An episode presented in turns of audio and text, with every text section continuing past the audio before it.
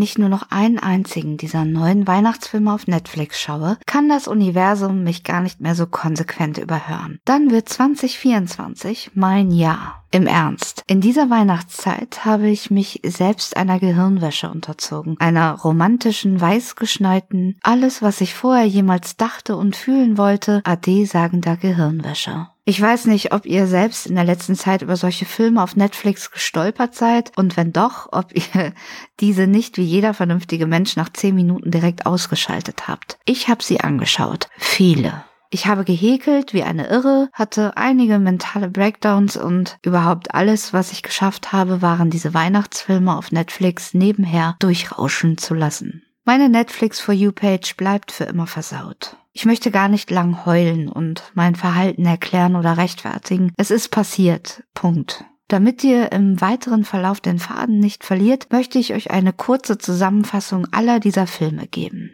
Also, eine Person kommt in ein Dorf, in dem sie eigentlich nicht sein möchte. Entweder hat diese Person dort früher schon gelebt, ist dann in die große weite Welt entflohen, muss aber aufgrund einer tragischen emotionalen Beziehungstrennung wieder im früheren Kinderzimmer einziehen.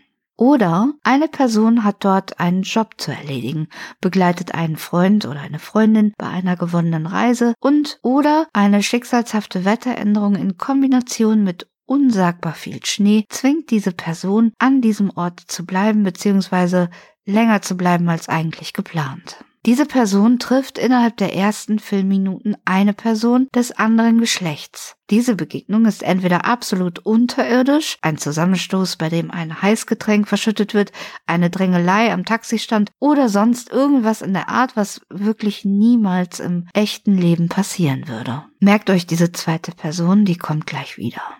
Erstmal aber zurück zu Person A. Genervt, durchnässt, durchfroren, erreicht sie irgendwann meist mitten in der Nacht ihr eigentliches Ziel. Alle freuen sich, dass diese Person endlich da ist, nur die Person selbst nicht. Nun hat diese Person am nächsten Tag entweder einen Termin in Bezug auf ihren Job, eine Veranstaltung, zu der sie gezwungen wird, ein irgendwas. Es ist einfach egal. Hauptsache, die Person kommt aus dem Haus und geht irgendwo hin, wo sie haltet euch fest, das wird gut, die Person wieder trifft, mit der sie diese schicksalshafte erste Begegnung hatte. Unfassbar. Person A ist immer noch total angefressen und geigt dieser Person B nochmal tüchtig die Meinung. Person B, Achtung Plot-Twist, ist entweder der neue Chef, ein wichtiger Auftraggeber, unfassbar reich, oder, und das ist kein Spaß oder etwas, was ich mir jetzt gerade ausdenke, diese Person ist ein Prinz bzw. eine Prinzessin, die oder der einfach nur mal wieder als Mensch gesehen werden möchte und Gefallen daran findet, dass Person A sich so natürlich und auch ein bisschen keck verhält.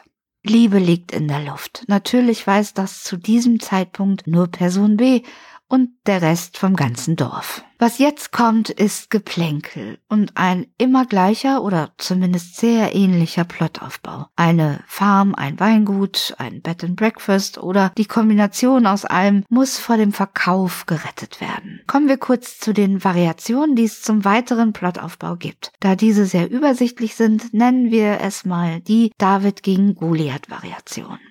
Erstens, Person A ist die Person, die mit dem Verkauf beauftragt wurde, also Goliath. Diese Person merkt dann aber innerhalb weniger Tage, wie toll dieser Ort doch ist und möchte ihn retten. Vielleicht, weil sie sich selbst findet, sich wiederfindet oder weil sie merkt, dass sie aus dieser Goliath-Welt einfach ausbrechen muss. Wieder wissen das sofort alle um sie rum, außer sie selbst. Besonders Person B, der in irgendeiner verschrobenen Weise mit David verbunden ist, erkennt das wahre Wesen von Person A. Zweite Variation.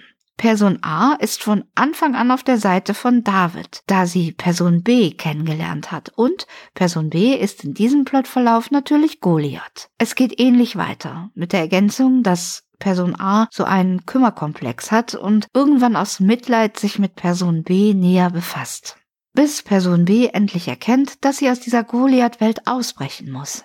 Dritte Variation. Sobald irgendwas Royales mitspielt, vergesst bitte Variation 1 und 2. Denn da zeigt Person A der royalen Person, wie schön das Leben doch sein kann. Und dass man auf keinen Fall aufhört, an die wahre Liebe zu glauben. Es muss ja nur der König und die Königin überzeugt werden, dass Person A, auch wenn sie eine bürgerliche Person ist, das perfekte Match für den royalen Spross ist. Ich muss zugeben, es gibt mehr Weihnachtsfilme, die sich an Variation 1 und 2 bedienen, so dass ich die royale Kackscheiße im weiteren Verlauf auch im Hinblick auf meine realistischen Chancen in 2024 ignorieren werde. Kommen wir noch kurz zu den wichtigen Elementen, die zur Vollendung dieser Art Film nicht fehlen dürfen. Erstens, ein Weihnachtsfest, eine Weihnachtstradition, eine Weihnachtsparty muss gerettet oder nach Jahrzehnten wiederbelebt werden, damit die Farm, der Weinberg, das Bed and Breakfast überleben kann und nicht verkauft wird. Zweitens, alle Menschen sind unfassbar schön, selbst in unschönen Situationen, und sie sehen viel älter aus, als die Rolle es eigentlich beschreibt. Alt, aber schön. Drittens, Kinder in der Serie sind alle zuckersüß, immer gut gelaunt. Ach ja, eigentlich sind alle gut gelaunt und ein bisschen naiv, außer Person A und oder je nach Plot Person B.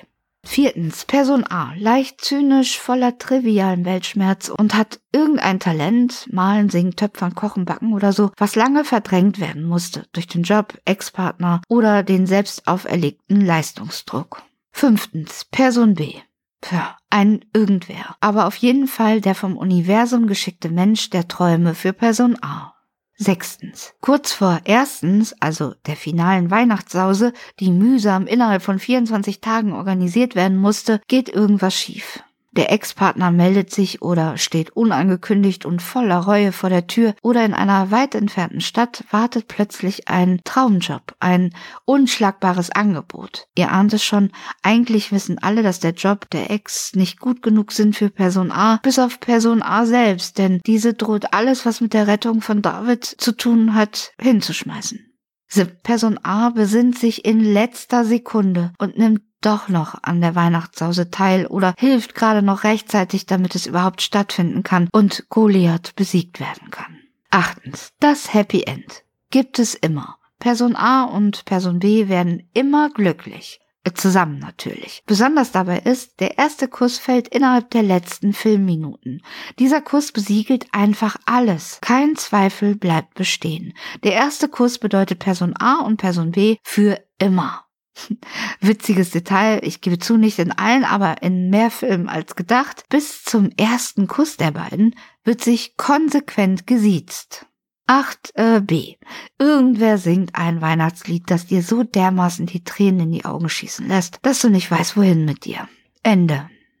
Okay, wie gesagt, ich habe so viele von diesen Filmen geschaut. 2024 muss mein Jahr werden. Das Universum wird sich einfach nicht mehr wehren können. Und äh, da ich euch alle so gern habe und euch eine Chance geben möchte, mir weitläufig aus dem Weg zu gehen, hier mal meine wahrscheinlichste Plotbeschreibung. Ich bin natürlich Person A. Meine Challenge für diesen sensationellen Netflix Weihnachtsfilm 2024 ist, ich möchte, nein, ich muss einen neuen Roman schreiben, glaube aber, dass ich nach dem ersten nie wieder etwas über Liebe schreiben kann, da ich in den letzten Jahren schmerzliche Erfahrungen der Liebe machen musste. Diese haben mich natürlich auch zynisch werden lassen. Mein Verleger befiehlt mir daher, dass ich irgendwohin reisen muss, um mich wieder zu finden. Er kennt da was, er weiß da was, er bucht ein Zugticket für mich.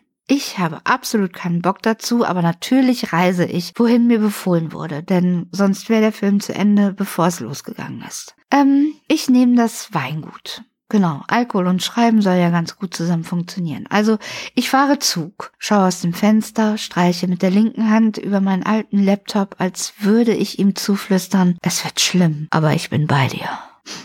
Irgendwann steige ich aus dem Zug im Nirgendwo und hinter mir drängelt sich eine Person, Person B, so ungeschickt mit seinen unfassbar vielen Koffern und einer riesigen, teuer wirkenden Aktentasche an mir vorbei, so dass ich in eine Schneematschpfütze stolpere und von oben bis unten nass gespritzt bin. Falls ihr euch jetzt um mich sorgt, müsst ihr nicht, ich sehe einfach entzückend dabei aus. Ich brülle dem Typen hinterher. Hey, du Vollpfosten, hast du Ah nee, warte. Ähm, hey, Sie Vollpfosten, haben Sie keine Augen im Kopf, schreie ich. Person B dreht sich um, grinst, ruft irgendwas gesiezt zurück und rennt davon. Ich stampfe wütend und weiterhin wirklich entzückend anzuschauen zu der Pension im Weingut. Dort werde ich freudestrahlend erwartet, denn alle haben von der berühmten Schriftstellerin Mea Kalcher gehört und fühlen sich geehrt, dass jemand wie ich, jemand aus der großen Stadt, ihren Ort ausgewählt hat, um ihre Schreibblockade zu überwinden. Ja, ja, ich schäme mich selbst, während ich mir das hier ausdenke, aber die Geschichte erfordert, was die Geschichte fordert. Also weiter geht's. Alle sind wirklich sehr bemüht, es mir schön zu machen. Ich bekomme heißen Tee und selbstgemachtes Gebäck. Ah nein, Weingut, ne? Ähm, ich bekomme Glühwein und selbstgemachtes Gebäck. Ich atme, seufze und lasse mir mein Zimmer zeigen. Am Ende des Tages sitze ich an meinem kleinen Schreibtisch im Zimmer vor dem aufgeklappten Laptop. Das einzige Licht ist die weiße Seite mit blinkendem Cursor. Vielleicht weine ich ein wenig. Tag zwei. Ich bin viel zu früh wach, versuche mich aus dem Haus zu schleichen, um einen Spaziergang zu machen. Ja, das wird mir im echten Leben niemals in den Sinn kommen, aber hey, es ist mein Film und es ist jetzt halt wichtig, dass ich den Arsch hochkriege und vor die Tür gehe. Also gut, bevor ich die quietschenden Treppenstufen erreicht habe, fängt mich die Pensionswirtin ab und ergießt sich in einem Redeschwall über mir und meiner schlechten Laune. Oh meine Liebe, Sie sind ja schon auf. Hoffentlich haben wir Sie nicht geweckt. Es war ja heute früh schon so turbulent bei uns, denn wir haben ein Problem. Wir haben keine frischen Brötchen fürs Frühstück bekommen. Der Bäcker hat sich den Knöchel verstaucht, als er Katzenbabys aus dem Dorfteich gerettet hat und schafft es daher nicht durch die Wernberge hoch zu uns. Oh je, oh je. Wir sind hoffnungslos überfordert mit dieser tragischen Frühstückssituation. Wenn da doch nur jemand helfen könnte. Ich sträube mich innerlich keine Sekunde und sage, kein Problem, ich gehe und hole die Brötchen. Nach einer kurzen Ach nein, ach doch Episode stehe ich mit Jutebeutel und Schlitten vor der Tür. Ach, was ich vergessen habe zu sagen, in der Nacht hat es ungewöhnlich viel geschneit. Ich rodle zum Bäcker. Ratet mal, wer sich in der Schlange vordrängelt. Richtig, Person B. Ich kürze das hier mal ab, soweit möglich. Person B ist auch in der Pension auf dem Weingut untergebracht. War noch vor mir wach, hatte sich bereits echauffiert, dass es kein Frühstück gab und ist so ebenfalls bei diesem Bäcker gelandet. Ich belausche ein Telefonat, das Person B mit jemandem, seinem Chef vermutlich oder so, führt, in dem es darum geht, die Pension so günstig wie möglich kaufen zu können. Damit man dann anschließend einen riesigen Hotelkomplex darauf bauen kann. Es wundert niemanden, dass er in einem Kaff wie diesem, wo jeder jeden kennt, so laut darüber am Telefon redet. Es bekommt auch keiner mit, außer mir. Ich bin allerdings aufs Schärfste erzürnt und kippe meinen gerade gekauften Kaffee mit voller Absicht auf seinen schicken Anzug. Er sagt, Hey, Sie, geht's noch? Aber das ist mir egal. Ich schnappe mir Brötchen und meinen Schlitten und mache mich schnell zurück, um alles, was ich gehört habe, der Pensionswirtin zu petzen.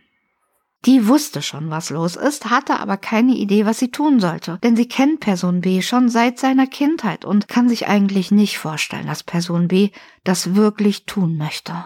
Er hat mit seiner Familie doch immer hier Weihnachten verbracht, als Kind. Sie erzählt mir weiter, dass es früher eine sogenannte Wein-Weihnachtsparty auf dem Gut gab und die Pension dadurch sehr gefragt war.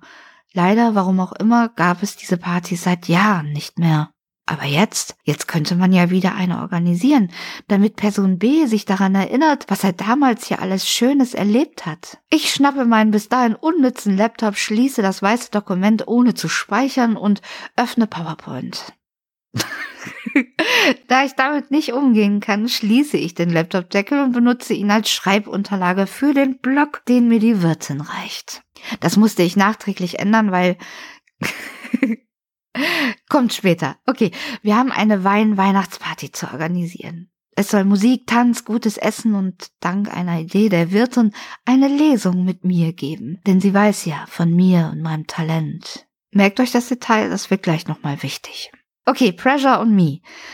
Da die Pensionswirtin darüber hinaus auch schon weiß, dass Person B genau der richtige Mensch für mich, Person A, ist und mich für immer heilen und glücklich machen wird, sorgt sie dafür, dass Person B und ich irgendwann im Laufe der Vorbereitung in der Küche eingesperrt sind. Durch Zufall wurden wir somit verdonnert, Weihnachtskekse zu backen.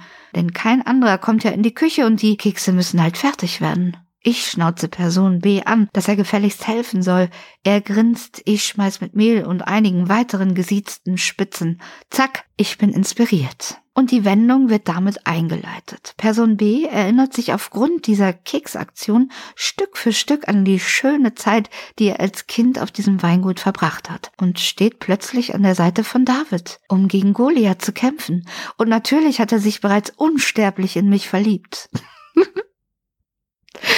Puh. Ich noch nicht in ihn, denn das darf ich erst in den letzten Filmminuten. Ihr erinnert euch? Aber ich kann wieder schreiben. Auch weil mir Person B eine Schreibmaschine geschenkt hatte, die er bei einem Bummel durch seine Erinnerungen im Trödelladen neben dem Bäcker gefunden hat und mir vor die Zimmertür gestellt hat. Ich nehme sie natürlich auch wieder, ohne mich zu wundern, und schreibe und schreibe und schreibe. An dieser Stelle des Films läuft ohne weiteren Dialog, aber mit stimmungsvoller Musik der ganze Prozess der Partyvorbereitung in einem Zusammenschnitt einzelner Szenen ab. Immer wieder sind dabei auch kurze Sequenzen, in denen Person B und ich zu sehen sind, wie wir uns langsam annähern und scherzen und uns necken. Ja, schlimm. Der Film geht erst so richtig weiter am Morgen der Weinweihnachtsparty. Ich bin auf meinem Zimmer, um die letzten Zeilen unter meine Kurzgeschichte zu tippen. Da ruft mich mein Verleger an, denn er habe von der Pensionswirtin, die meine ersten Schreibversuche im Müll gefunden hatte, eine Leseprobe von der Kurzgeschichte erhalten, die ich auf der Weinweihnachtsparty lesen will. Sensationell, sagt er. Er will es veröffentlichen, sagt er. Das wäre meine Chance. Ich soll auf Lesereise in der ganzen Welt, sagt er. Aber die Reise beginnt schon jetzt. Ich muss sofort abreisen, sagt er. Mein Herz bebt, denn mein Herz will sich tüchtig besaufen auf dieser Weinweihnachtsparty und endlich diesen verfickten ersten Kuss nach gefühlten hundert Jahren Enthaltsamkeit von Person B erhalten. Meine Fresse, was soll ich nur tun? Die Pensionswirtin ist natürlich zur Stelle und sagt sowas wie, meine Liebe, das ist deine Chance, hör auf dein Herz. Ich blicke aus dem Fenster und sehe Person B, wie er eine Schneeballschlacht mit den Dorfkindern im Hof verliert und merke in diesem Moment, dass ich keine Wahl habe und gehen muss, um diesen wunderbaren Menschen vor mir und meinem Schicksal als vielreisende Autorin zu schützen. oh, es wird nicht besser. okay. Ja, mit dieser traurigen Wendung hat jetzt keiner gerechnet. Aber keine Sorge. Kurz bevor ich in den Zug einsteige, erinnere ich mich an die erste Begegnung mit Person B. Da ist sie wieder, diese schicksalshafte Schneematschpfütze. Ich besinne mich. Warum auch immer. Und eile zurück gerade noch rechtzeitig, als eigentlich zur Damenwahl gerufen werden sollte, weil ja die Lesung erstmal abgesagt wurde, stehe ich klitschnass, aber entzückend anzuschauen. Auf der Bühne entreiße der Wirtin das Mikro und halte eine kurze, aber eindringliche Rede, lese fünf gedankenschwangere Zeilen aus meiner Kurzgeschichte, die nur von der Liebe zu Person B und diesem Weingut handelt. Tosender Applaus. Ich falle in die Arme von Person B. Er sagt, du bist mir ja eine. Endlich küssen wir uns. Und das heißt, ab jetzt sind wir für immer. Und ab jetzt duzen wir uns. Der Schneeballschlacht Kinderchor singt Last Christmas. Die Wirtin, der Bäcker und überhaupt das ganze Dorf nickt wissend.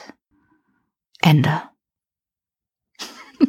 ja, so viel zu meiner Geschichte. Falls ihr ein Weingut in der Nähe von Wilhelmshaven kennt, sagt mir bitte Bescheid, denn ich muss meinen Urlaub zeitig einreichen. Und ähm, falls Sie da draußen sich in Person B wiederfinden, melden Sie sich doch bitte bei mir, dann könnten wir uns diesen ganzen Scheiß einfach sparen und einfach bisschen knutschen, okay?